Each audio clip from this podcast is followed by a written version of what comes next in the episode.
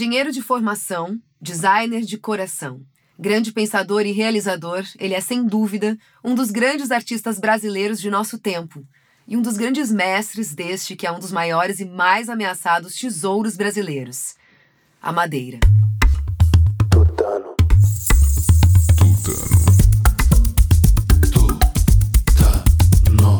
Bem-vindos a mais um Tutano Ideias com Substância. Eu sou Carolina Mânica e, junto com João Manhon, vamos receber hoje para um bate-papo o designer e artista Hugo França. Ei, seja bem-vindo, Hugo. Valeu, obrigado Bem-vindo, pelo convite. bem-vindo. E Hugo, para começar assim de uma maneira mais filosófica, para a gente abrir a nossa cabeça, uma perguntinha filosófica assim: a madeira tem tutano? claro que tem.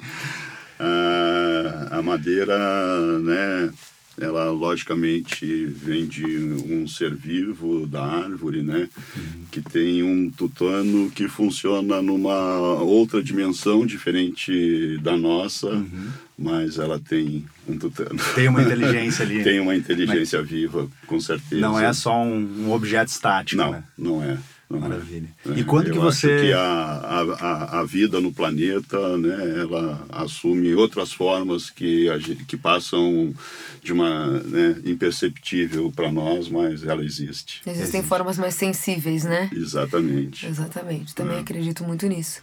E como foi essa virada, assim? Que, que conta um pouco assim, tipo, você vinha de, de uma caminhada e de repente algo aconteceu e, e mudou.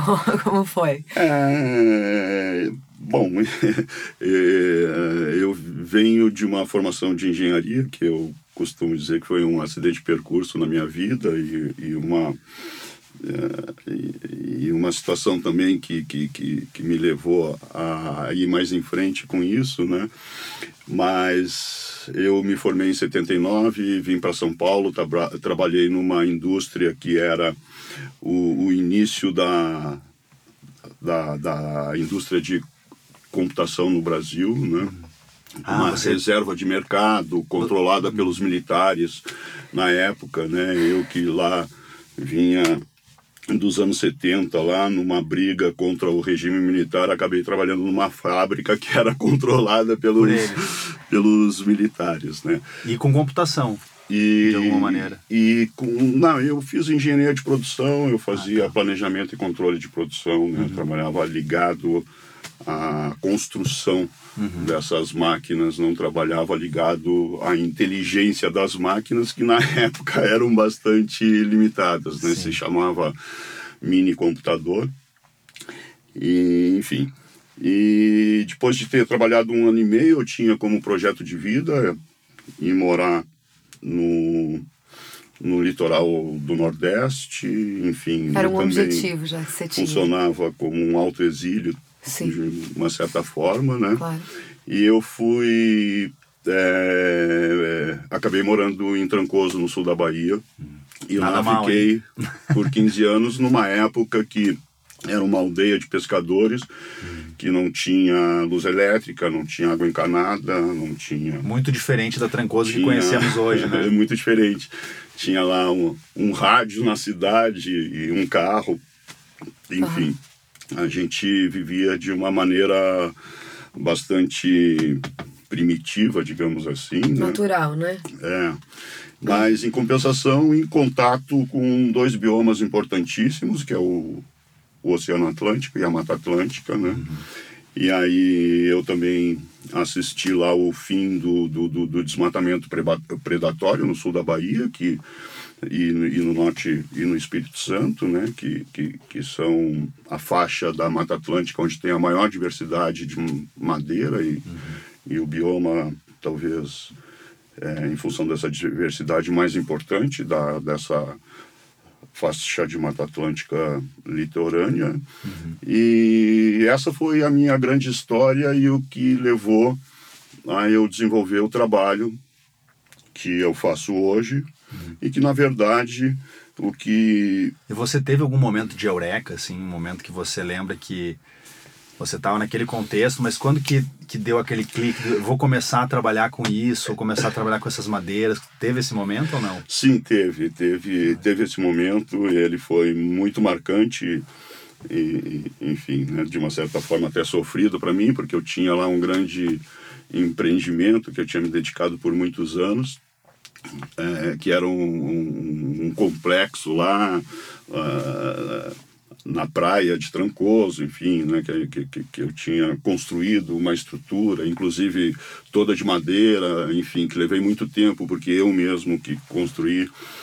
E aí, de um momento por, por outro, eu perdi, né? É, isso porque em função de um incêndio criminoso.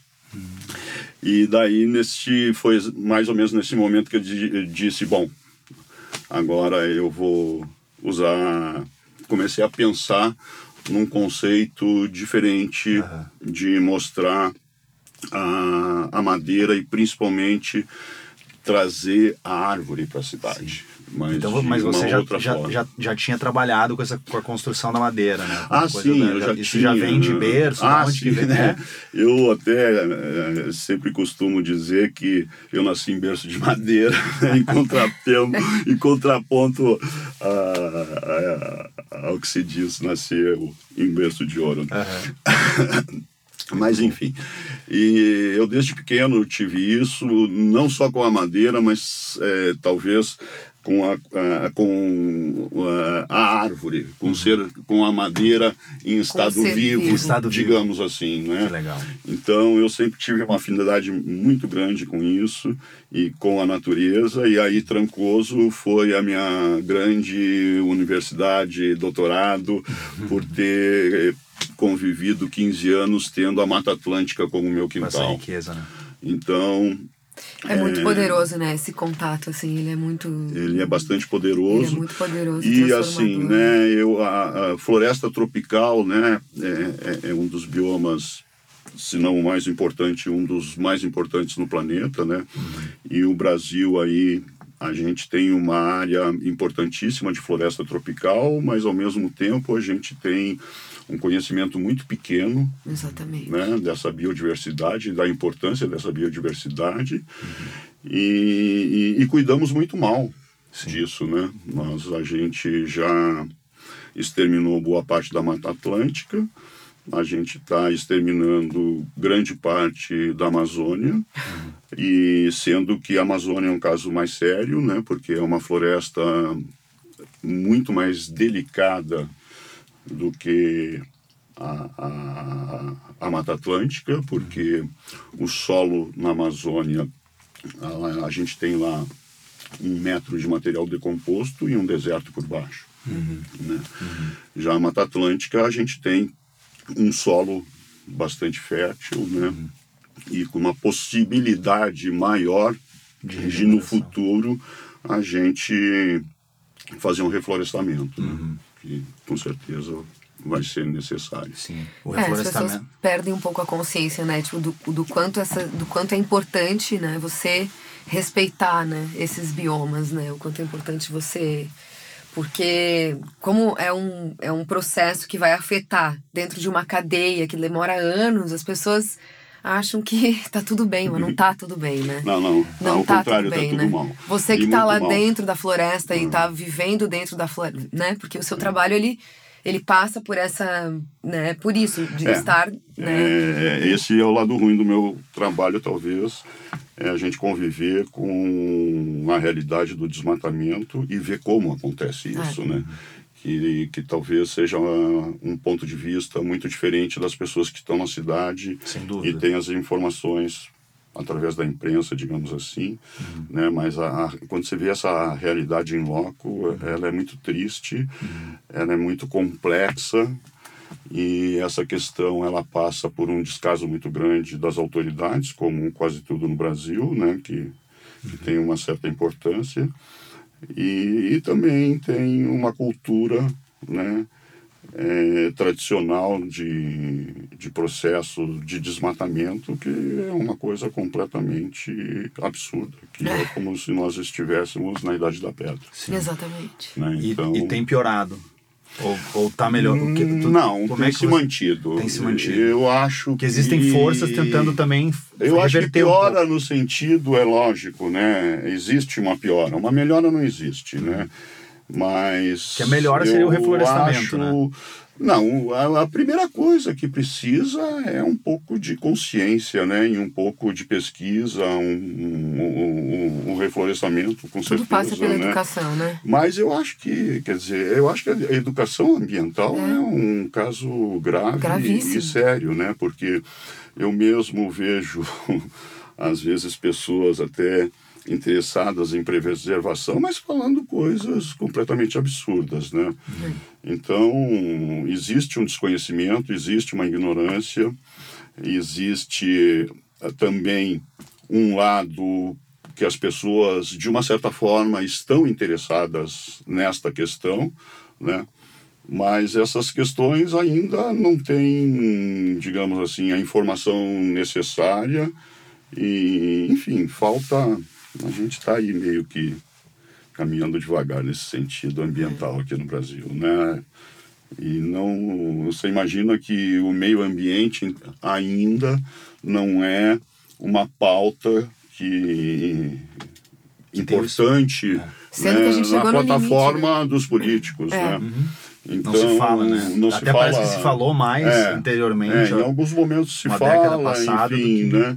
Mas não foi, não, sei. Sendo que existe um dado que a gente chegou no limite, né? Que a gente chegou no limite do esgotamento das reservas, né? Tipo, então, que, ou a gente preserva ou É. decai, né? É, e- então, Exatamente.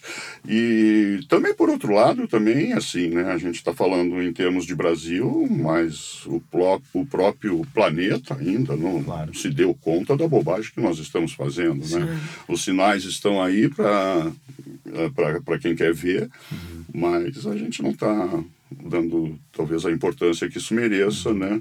Nem internacionalmente você vê talvez- essa, essa consciência acontecendo. Como? Nem internacionalmente, termos- alguns países. se Não, existem. Imagina, alguns- existem países que tratam isso com mais seriedade, né? Uhum. Ou seja, é, normalmente os países mais desenvolvidos, tirando fora os Estados Unidos, que é o maior predador, Predador. predador, É. do meio ambiente e o menos cuidadoso e o que faz menos em função dessas. Mas, Mas a- o- é. pa- os Mas a países europeus, o Canadá, Noruega, por, por exemplo, ela tem, tem uma influência os, importante. Os países né, europeus, a Alemanha, enfim, esses países. Diga-se de passagem, é, até uma coisa que sempre.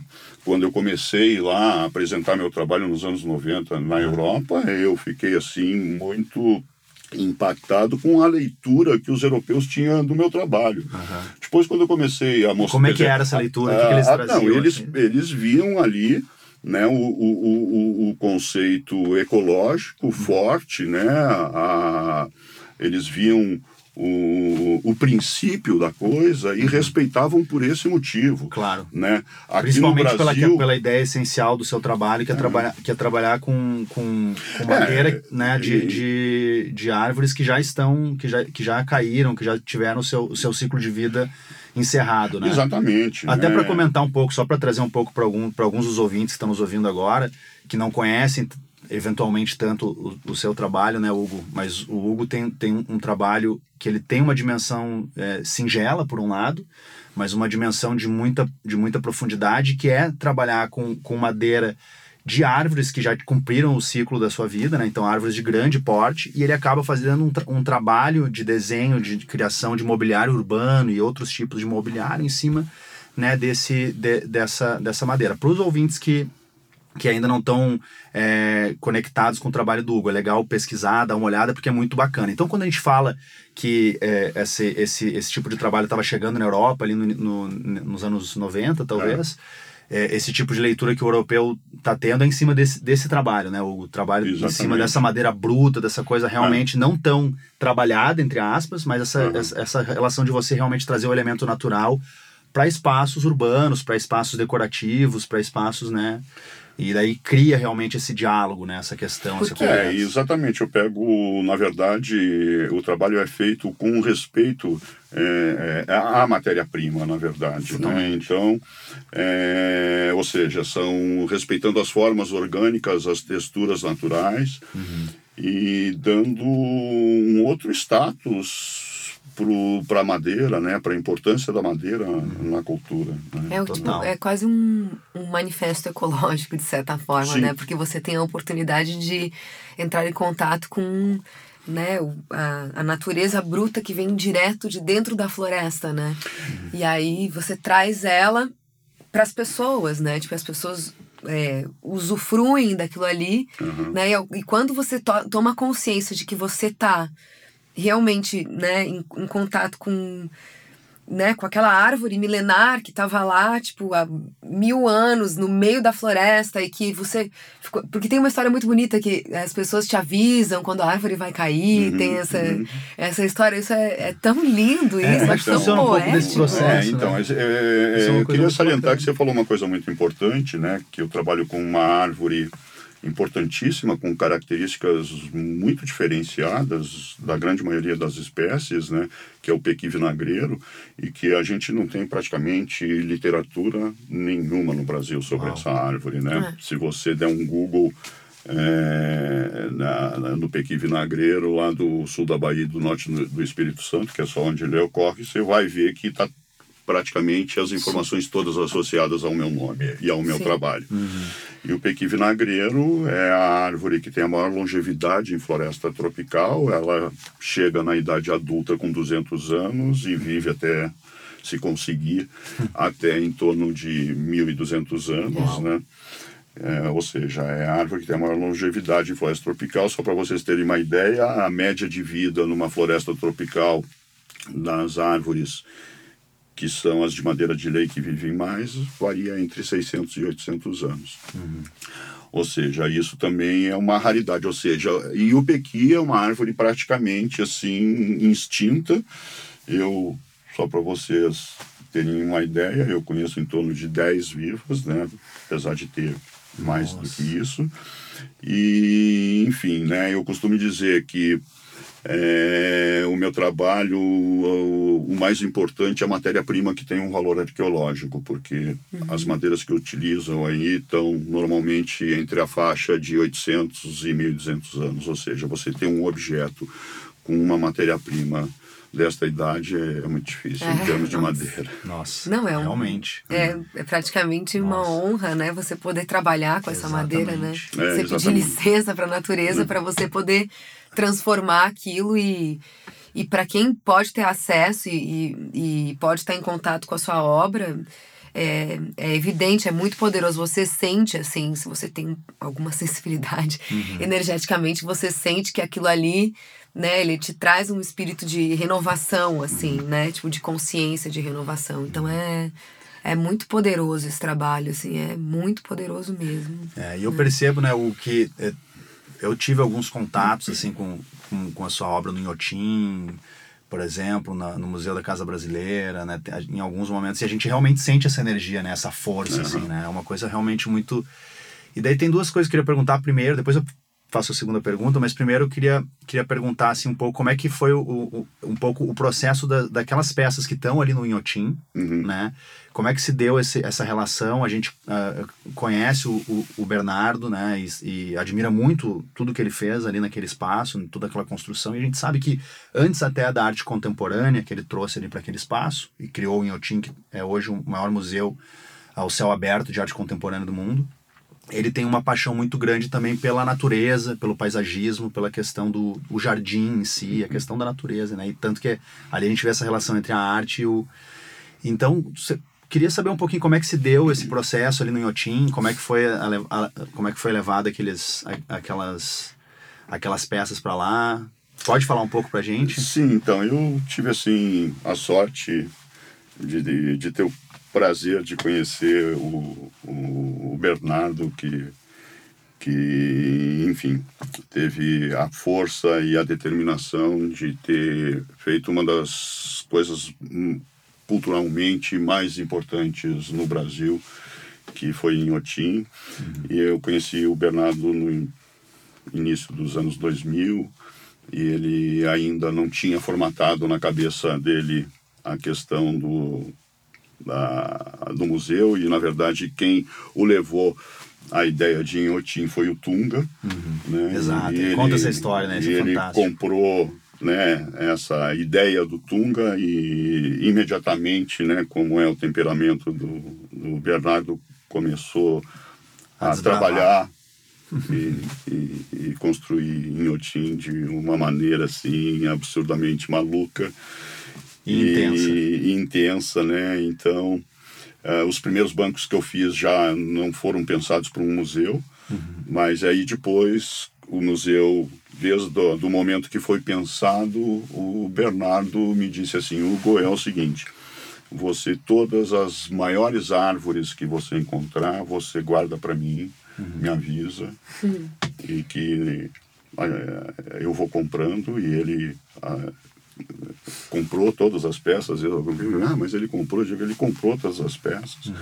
E, enfim, eu passei praticamente uns quatro ou cinco anos. Eu, tenho 130 peças lá em Otim, né? Tenho o maior banco do mundo e o mais pesado, né? O mais pesado tem 25 toneladas e o maior de um tronco só tem 27 metros. E com certeza é o espaço que concentra o maior número das suas peças. hoje É, não é assim, né? Eu tenho a sorte, né? Eu não sei se tem algum artista no mundo que tem 20 é, tem 130 peças num museu, né? E, e num dos museus mais importantes, que tem uma visitação internacional, né? Mais importantes do mundo, com certeza. E então, para mim isso é de uma honra muito grande. Eu tenho assim o maior respeito pelo projeto do Bernardo. Em Otim, infelizmente, está numa situação ingrata agora, mas eu espero que de alguma maneira, eu acho que como o Bernardo teve a capacidade de criar Uhum. né, esse projeto Essa talvez o mais né? importante né, na, na arte contemporânea hoje no mundo. Eu acho que isso com certeza vai. É uma passagem, né? É uma passagem. É uma, né? uma fase só. A gente acredita também, estamos apoiando. Queremos vida eterna, se possível, para o. Inhotim. Mas essas peças foram todas, inclusive, também é uma questão que às vezes as pessoas se pergun me perguntam, né? Elas foram todas feitas lá em Trancoso, no ateliê, e de Todas lá elas. e de lá foi transportada para Inhotim. Eu sempre tive vontade de fazer alguma porque eh, a, área lá de Inhotim tem uma reserva de Mata Atlântica eh, bem grande. Sempre tive vontade de fazer alguma coisa com alguma árvore de lá, mas no final a árvore nunca apareceu morta lá e, e a gente foi fazendo, enfim. É porque tem esse processo natural, né? Que a, a árvore te escolhe também, né? Tem É, isso, né? é. Isso eu acho muito interessante nesse trabalho, porque não é que você vai lá e vê, ah, esta árvore. Não. É a árvore que fala. Estou pronta, estou pronta para isso, para entrar num novo ciclo, né? e aí entra o novo ciclo da árvore, né? Então é isso que eu falo que é que quando a gente tem contato é tão poderoso porque é o entendimento dessa, né, dessa transformação, né? Tipo, da matéria que, se, que iria se decompor, né? E ela passa até uma nova vida, né? É, exatamente. Essa questão do ciclo é uma das coisas que eh, as pessoas não respeitam na madeira, né? É. Por exemplo, eu trabalho nesse sentido do aproveitamento das árvores urbanas, tanto públicas quanto privadas.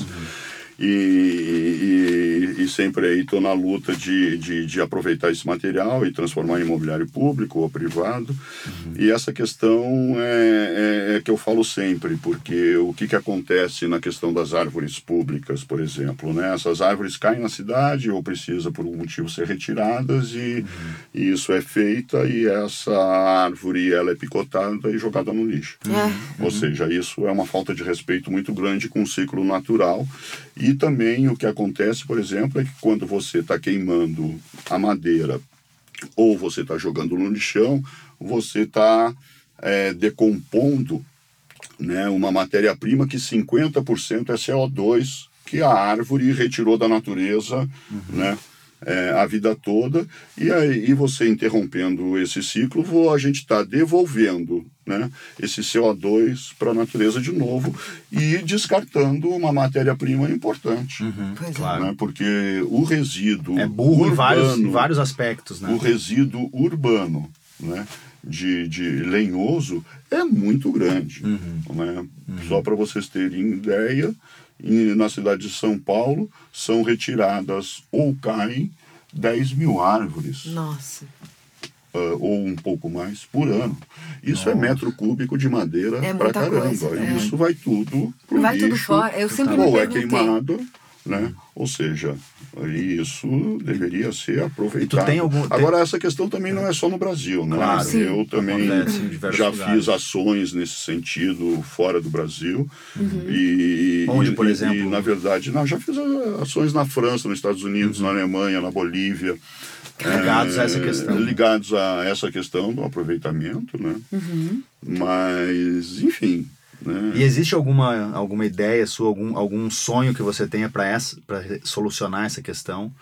Não, a- Pensando a- há tanto tempo em cima dela. Não, a solução para a questão eu tenho, né? Qual é? me- Qual seria? o- Fala não, gente. é a gente, por exemplo, estabelecer, inclusive, eh, eh, na verdade, eu já tinha avançado muito isso com o poder público, tanto aqui em São Paulo como no Rio de Janeiro, quando o poder público se dissolveu, ou seja, né, eu tinha chegado, por exemplo, na questão do Rio de Janeiro, vou citar como exemplo, né?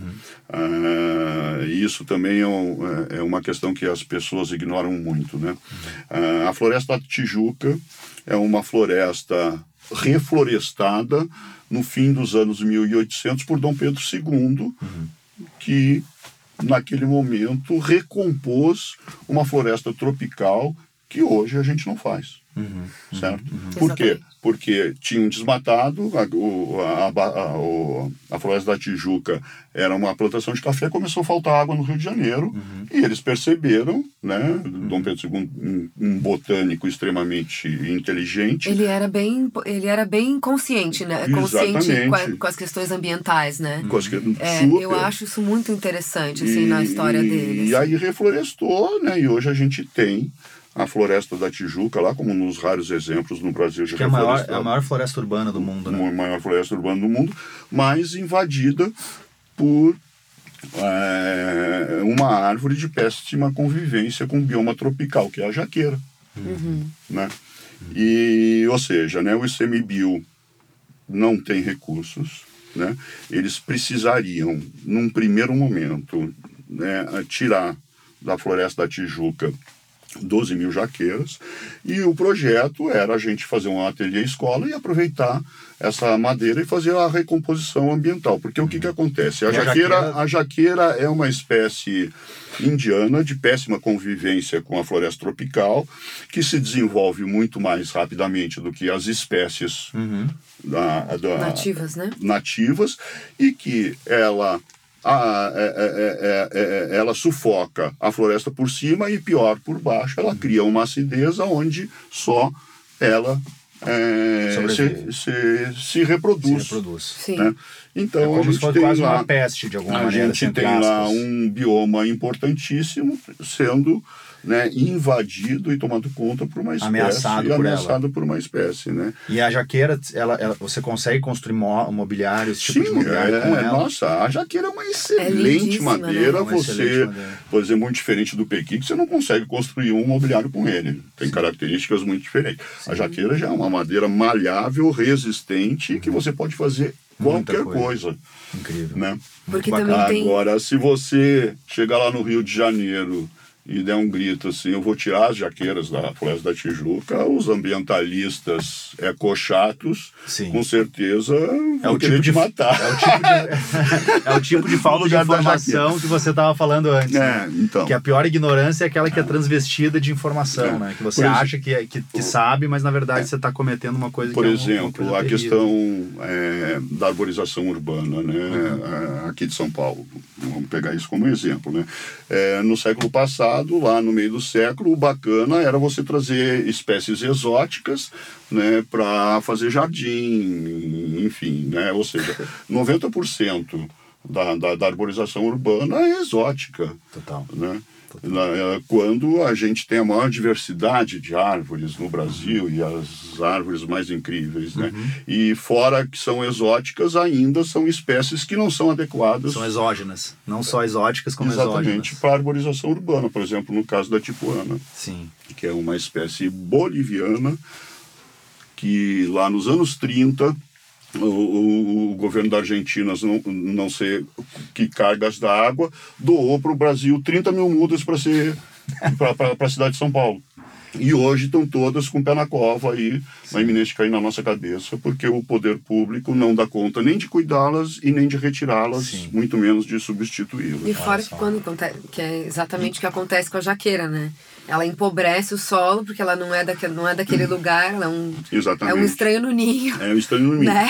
E assim, Que por- coitado, é, tá ali, E essa é questão né, de você trocar espécies ou animais de biomas É. é uma questão que hoje a gente já sabe assim, né, que é uma coisa que não funciona. Principalmente você trazer espécies né, de biomas boreais para a floresta tropical, porque aqui é, né, uma floresta tropical é o paraíso das Sim, plantas, né? Qualquer sim. planta ela ela é, né, que está acostumada Ela- num bioma boreal, um tropical, ela se desenvolve, Se desenvolve muito de mais outra rapidamente, man- de outra maneira. sim. Né? E normalmente é, ela, né, enfim, brigando né, com as espécies originais. Uhum, Totalmente. E aí vai enriquecendo, é, vai E enriquecendo. o, o pe- é, agora fa- o- fa- tentando trazer só um pouquinho, acho que a gente já está indo um pouquinho para nosso para nosso para nossa reta final. Juro? Não sei, cada Não, um podemos é, conversar mais. Podemos, então vou, Tá então tão vou, então vou abrir o assunto para uma coisa que eu, que eu acho que é que é esse eu também esse, quero fazer uma pergunta esse- sobre as esse limiar. Esse limiar entre, entre, entre arte e design, né? Que eu acho que você tá justamente nesse lugar, né? Tá, tá no Inhotim, é reconhecido como um artista por muitos, mas também trabalha numa dimensão do design, porque o design tem essa visão de solucionar problemas, enquanto a arte tem mais a função de criar novos problemas, talvez, né? Então, como é que você se enxerga um pouco nesse lugar, assim, de designer, artista, de questionador? Isso é, uma- é um lugar que você se sente confortável? Só abrindo um pouco mais, uma coisa um pouco mais abstrata. É, que nem diz um, grande artista brasileiro, Walter Caldas, né? diz que a área de conforto da arte é o desconforto. É. É, e principalmente a fronteira entre design e arte, ela é bastante desconfortável porque muitas vezes é polêmica. Sim. Né? Então, Então você eu- já nasce polêmico, né, nesse lugar. é, assim, você né? já nasce polêmico, né? Eu acho que, assim, eu tive uma certa habilidade em driblar um pouco dessa polêmica, até porque o meu, o meu trabalho ele tem uma força como arte contemporânea e tem uma força como design. A questão do design, ele vem porque eu me coloquei inicialmente, assim, né, como design na, no mercado, né, em função de algumas coisas. Mas aos poucos eu, na verdade, né, tenho mais afinidade, eu tenho mais trânsito, eu me sinto mais à vontade né, dentro hum, dos conceitos de arte contemporânea do que dos conceitos de design. Agora, o que acontece é o seguinte, eu acho que eu também, de uma certa forma, ajudei a abrir um novo mercado aqui no Brasil, que lá fora já está um pouco mais estabelecido, que são objetos que têm conceitos de design de arte. E hoje, né, tanto aqui no Brasil como no mundo, a cada feira de arte contemporânea, você tem lá um setor dedicado aos designs autorais, aos design art, ou seja, né, que são justamente é, designers, artistas que que trabalham o resultado dos objetos dentro desses dois conceitos, né, da, digamos assim, da funcionalidade e, e do desconforto da arte. Exatamente. né? Então, eu acho que foi uma coisa também que os irmãos Campana aju- eh, fizeram também, Eh, e a gente mais ou menos é contemporâneo desta época, deste conceito e desse novo mercado que é bastante emergente e importante, tanto aqui no Brasil agora, Como como, no mundo como, Como todo. como mundo no inteiro, como né? o mundo inteiro. Vê que hoje a gente tem aqui um setor muito forte na SP Arte, Uhum. na, na Arte Rio, ou seja, em todas as feiras isso vem Estão acontecendo. abraçando né? esse lugar, né? difuso. Então essa fronteira aí agora ah, tende a crescer, Uhum. né? E eu acho que é um, É um um ganho. mercado É um ganho pra todo mundo, né? É um ganho para todo mundo, eu acho.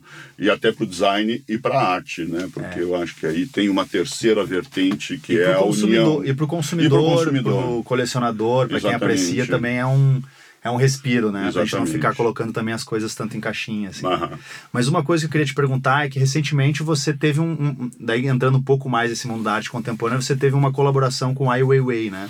É. Um artista chinês. Então, o artista, é, o Ai Weiwei, que inclusive hoje inaugura a exposição, que é a maior que ele já produziu no mundo, aqui na Oca, né? E parte dessa maior em que, em que sentido? No sentido maior de em, quantidade de em- obras em ou quantidade de obras. São 8 mil metros né, de obras que parte de obras dessas reunidas, né? Seria. reunidas, exatamente. Isso é uma coisa muito relevante, né? Porque o Muito. Ai Weiwei é um, é um expoente muito importante da arte contemporânea chinesa, fazendo a sua maior exposição no Brasil. Então, essa conversa entre China e Brasil, que também tira um pouco desse eixo, né? É, ele tem que China, fazer Estados tudo Unidos, fora do- China, Europa. Ah, Tudo que ele tem que fazer tem que ser fora. Exatamente. Assim. E é, de alguma É, maneira, é um tra- ele também traz a, tra- é, traz a questão dos refugiados, entre aspas, através da figura dele, né?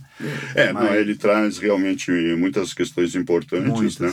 E ele o, usou como suporte, né, vários ateliês no Brasil. Um deles foi o meu lá na Bahia, Bacana. que eh, a equipe dele junto com uma parte da minha equipe trabalharam durante quatro meses, né, num projeto, num mega projeto. Foram 50 pessoas trabalhando durante quatro meses, Nossa. 30 chineses, artesãos chineses que eles trouxeram da China e, e mais, enfim, né, outros da Alemanha, enfim, e, e usaram outros pontos também no Ceará, aqui no interior de São Paulo, e eles trouxeram também muitas obras eh, dele que estavam fora do Brasil.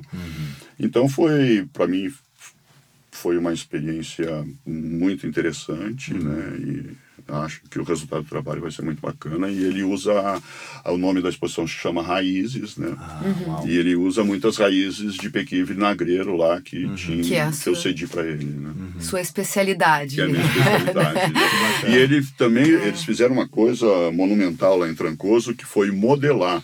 Né? Porque ele eu tem esse trabalho de fazer, mostrar as, para vocês aqui depois de fazer as vídeo. modelagens de algumas árvores para trazer o molde dela para dentro do ambiente expositivo, né? Eles modelaram lá um pequi morto, ocado por dentro, de 36 metros, de mais de 1.200 anos. Uau. É uma equipe de 30 chineses trabalharam lá durante esses quatro meses. Eles, eles modelaram por dentro e por fora em silicone. E levaram esses moldes todos para a China. Deu três caminhões desses, dessas carretas enormes. E essa, isso não vai fazer parte da exposição, mas eles vão fundir essa árvore toda em ferro, em pequenos pedaços, e depois montar em tamanho natural. Nossa, que Não sei exatamente aonde ainda. Nossa, que lindo. Porque tem a Uau. característica do pequi também, tem uma coisa que ela é oca, é isso? Tem uma... Ah, esse é o processo de envelhecimento de todas as árvores, que no Pequi é mais evidente, né? Uhum. E é, a, a- a- toda árvore chega em determinada idade entra num processo de envelhecimento e ele, ela vai morrendo por, Por dentro, dentro. né? Pelo cerne. Ah, E, e normalmente ela ficando de pé, ela vai ocando, ocando, ocando até ficar fraca e tombar, Tombar. naturalmente, né? Só que a raiz, ela Isso- continua forte, né? Tem uma coisa assim? É, a raiz também, né? Ela envelhece, mas é uma parte mais forte da, da árvore, Eu acho né? tão- eu- que que eu tem um lindo isso. processo de envelhecimento diferente, né? É. E, e isso também é uma, uma coisa que as pessoas têm uma certa dificuldade de entender, que é o manejo e, e, e- você explorar a floresta corretamente, porque Isso. na verdade a floresta ela tem que ser manipulada, ela tem que ser explorada e as árvores têm que ser derrubadas, né? Porque quando você derruba a árvore numa determinada idade, né?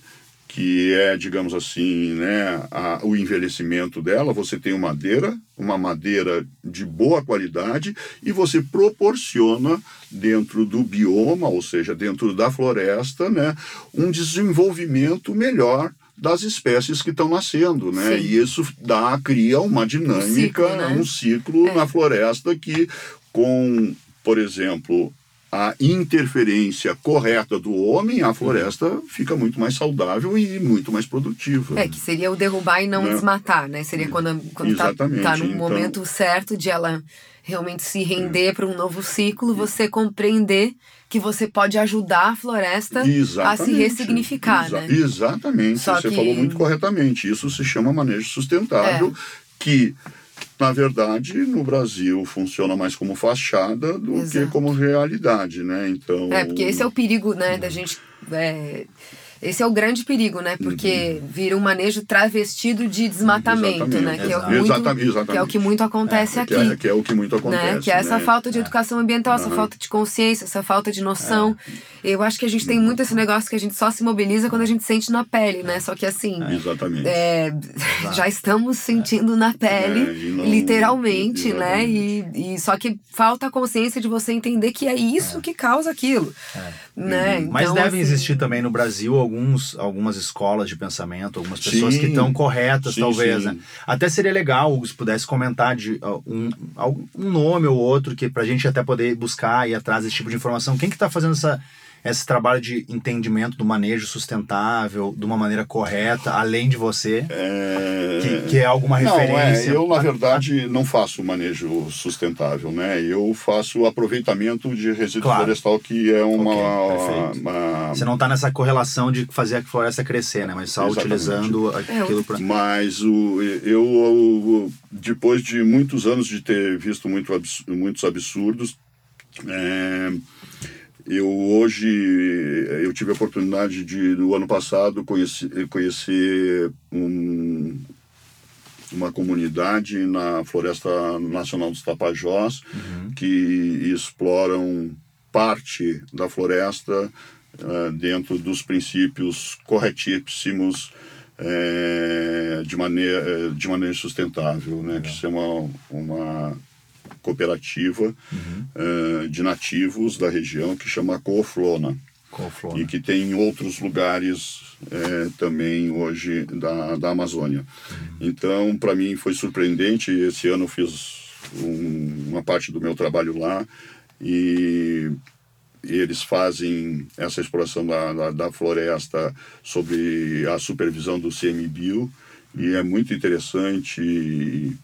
Enfim, eu fiquei muito feliz de ver e de encontrar pela primeira vez alguém respeitando a floresta e explorando a, a floresta corretamente. Corretamente. É, isso aí Bom, é uma- Isso é importante, né? Gente É uma conseguir- dádiva, né? Tipo assim, dentro desse nosso mar de desilusões. que horror. que horror. Mas eu acho que tem uma coisa também que eu acho muito legal, assim, no seu trabalho, que é a questão do conhecimento das maleabilidades das madeiras, né? que é você ter um- realmente uma, um- uma, uma troca muito verdadeira com a madeira, né? Essa aqui me leva para este lugar porque ela tem essa capacidade de adaptação, essa outra tem essa outra maleabilidade, né? É, eu acho isso é uma coisa que eu aprendi muito com o Pequi, né? E casualmente lá na Amazônia eu vou buscar madeiras que normalmente o mercado não busca, É. justamente por, por não ter maleabilidade, Exato. né? Então, na verdade, eu funciono como um domador de madeira. É, Hugo França, domador de Até madeiras. porque, assim, É né, ótimo é, né? é, você vê um, ab- um absurdo do mercado, né? A gente tem aí numa... Olha, é, vou até me alongar um pouco mais nessa questão. Por exemplo, lá. o, o, o mundo, o planeta, ele se divide, a grosso modo, em dois tipos de florestas, as tropicais e as boreais. As tropicais, que a maioria, grande maioria, 80%, fica no hemisfério sul, e as boreais ficam todas no hemisfério norte. Uma floresta tropical, ela tem aí em torno entre 5 e 10 mil espécies. Né? A gente nem sabe direito, principalmente aqui no Brasil, a gente não, ainda não conhece muitas espécies. E uma floresta boreal tem 17. 17. É. Então. Você tá brincando. 17 espécies. 17, 17 espécies. não é 17 mil, é É, 17. Eu fiquei esperando 17. mil ali no final. É, então, uma floresta boreal é um bioma muito simples e, e, e muito fácil de preservar. Domável, de certa forma, né? É, E, e completamente domável, É. e com, ar, com essa pequena quantidade de árvore, mas árvores monumentais, enfim, é uma coisa muito diferente. Quando né, alguém que conhece lá o, essas, essas florestas boreais, um europeu, um americano, alguém lá do hemisfério norte entra em contato com uma floresta tropical, o cara né, não imagina que possa existir tanta diversidade junta. É. É o ar da fertilidade, né? É o ar da fertilidade. Bom, e aí o que, que acontece, né? A gente, com essa diversidade toda, né? A gente tem valorizadas num mercado de madeira ilegal no Brasil 27 espécies que são comercializadas num universo lá de entre 5 e 10 mil. Ou seja, quando você entra para desmatar, quando um madeireiro entra né, numa floresta tropical para desmatar, ele vai lá desmatar lá um, um, um bioma assim, com uma diversidade muito grande para correr atrás de, de de, de, de 20, 30 espécies. E o resto ou vira carvão ou né, se decompõe de uma forma absurda. Eu fui pra Amazônia dois anos atrás, assim, e eu fiquei. Eu fui pro coração mesmo, pro meio da Amazônia. Eu fui pra uma tribo, no meio, no meio, 12 horas pra dentro do rio e, e fui. E eu fiquei chocada com a quantidade de clarões na mata que eu ia encontrando, assim. E a quantidade de toras que iam passando por mim. Porque você tem a ideia, você tem a ideia lúdica, né, de que você vai pro meio da floresta, né, e que você vai ser inundado por aquela floresta. Você realmente é inundado por aquela floresta. Mas ao mesmo tempo, você é inundado por clarões e por toras de madeiras. A parte lá do Pará, realmente. Que vão te atropelando. Tem umas áreas da Amazônia que é muito triste você sobrevoar. Triste. E, enfim, você vê o que foi feito. Aí, é, é, eu posso te deixar um pouco mais triste, se você Ah, Vamos lá, vamos pro, vamos pro, vamos, Já vamos pro fundo do poço. olha, depois o- a gente o, volta. O, o que que acontece, o que que é mais triste ainda, porque a, a terra na Amazônia não é fértil. É. É, o que acontece é o seguinte, porque normalmente a grilhagem acontece, os desmatamentos, existe uma máfia que, que, que, que consegue legalizar essas coisas, e aí depois esse desmatamento vira um pasto. Você sabe quanto tempo a terra da Amazônia resiste a um pasto? Cinco anos. Meu depois Deus. de cinco anos, nem o capim nasce. Meu Deus. Então você desmata, né? Uma, uma, um bioma super importante Pra virar você- deserto. pra- pra- pra virar um pasto para criar gado, né?